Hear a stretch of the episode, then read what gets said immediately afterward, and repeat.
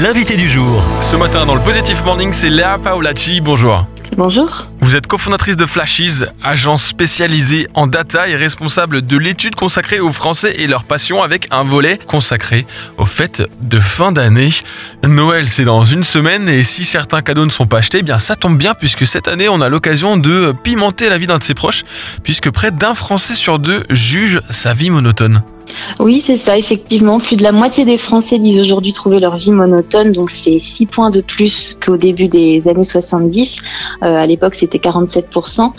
Bon, cette insatisfaction, elle semble résulter de plusieurs facteurs. On a des attentes croissantes hein, liées aux opportunités et surtout, je pense tout de suite à l'influence des réseaux sociaux où des vies, qu'elles soient réelles ou façonnées, sont présentées de manière passionnante pour le coup.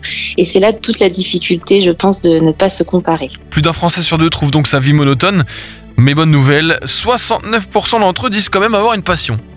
Oui, c'est ça. Donc c'est un peu paradoxal finalement. Et d'ailleurs, ce sentiment de monotonie euh, affecte nettement moins les passionnés, qui sont 43% à trouver leur vie monotone, contre les non passionnés, qui sont 74%. Donc là, c'est vrai qu'on a un écart assez parlant.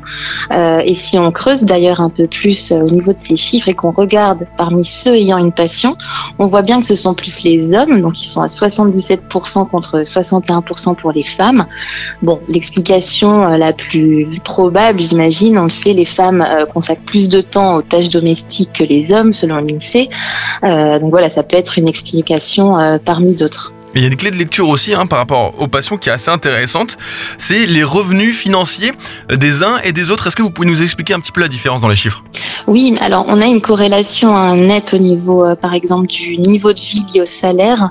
Les deux tiers, donc 65% de celles et ceux qui perçoivent moins de 900 euros par mois, euh, disent trouver leur vie monotone, contre 35% seulement chez les personnes dont le revenu dépasse 2500.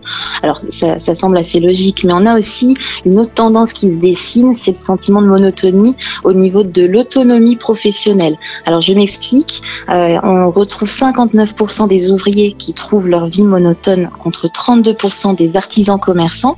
Donc c'est assez intéressant cette différence. On peut imaginer qu'il s'agit du fait d'avoir plus euh, d'opportunités de créativité dans les métiers de l'artisanat et du commerce par exemple. Et avant d'offrir un cadeau en lien avec euh, la passion de la personne en question, il faut savoir que cette passion-là peut causer des problèmes dans le couple, Léa C'est ça, on a 43% euh, des Français et Françaises qui ont déjà été en couple, qui font état de disputes avec leur partenaire en raison de leur passion. Et ici, on retrouve deux notions hein, liées à ces disputes. On retrouve la notion de temps, donc le temps qui est consacré euh, et ainsi la raison de conflit entre les conjoints. Euh, donc c'est la plus citée, il y en a un tiers, donc 33%. Et les hommes sont plus susceptibles d'être passionnés, comme on l'a vu précédemment, donc étant plus nombreux que les femmes à le dire. Et d'ailleurs, l'aspect chronophage a entraîné une rupture chez heureusement seulement 4% des personnes concernées. Et cette deuxième notion, c'est l'argent. On a un quart, donc 25% tout rond des répondants et répondantes qui ont signalé que les dépenses liées à leur passion ont causé des tensions au sein de leur couple. On peut voir dans cette étude que près d'un passionné sur deux a peur de voir un cadeau en lien avec sa passion sous le sapin.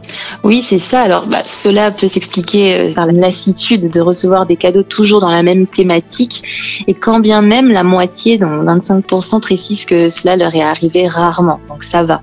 Mais c'est vrai que plus de 7 Français sur 10 qui ont une passion euh, disent qu'ils ont déjà reçu des cadeaux euh, en lien avec celle-ci. Donc je pense que ça reste euh, une source d'inspiration pour les proches qui offrent de se dire je vais faire plaisir, je vais offrir quelque chose en lien avec sa passion.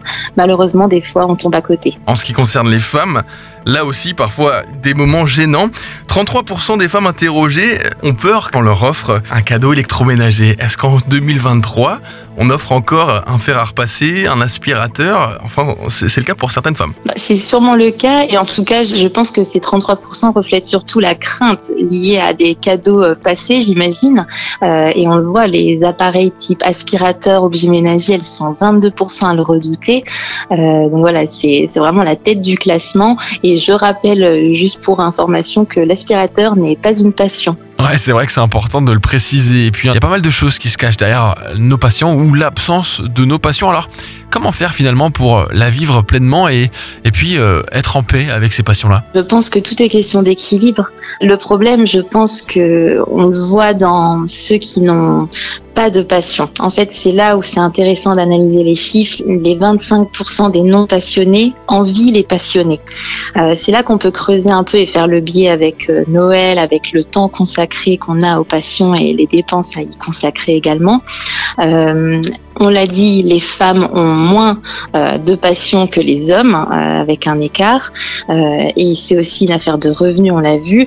Donc les 25% des non passionnés qui envient les passionnés, on peut se questionner en fait s'il s'agit là d'envier aussi le mode de vie et même la qualité de vie qui permet d'avoir une passion, notamment le temps et l'argent.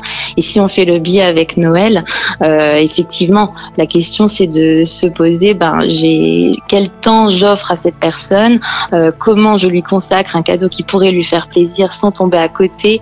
Euh, et c'est de se questionner si vraiment le côté passion est toujours d'actualité et si le cadeau euh, offert euh, permet à cette personne de s'épanouir. À garder en tête en cette dernière semaine avant Noël et pour les derniers achats pour les cadeaux de Noël. Merci Léa Paolacci, responsable de cette étude sur les Français et leur passion à l'approche de Noël.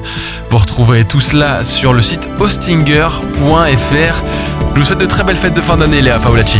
Merci, pareillement. Retrouvez ce rendez-vous en podcast sur farfm.com slash replay.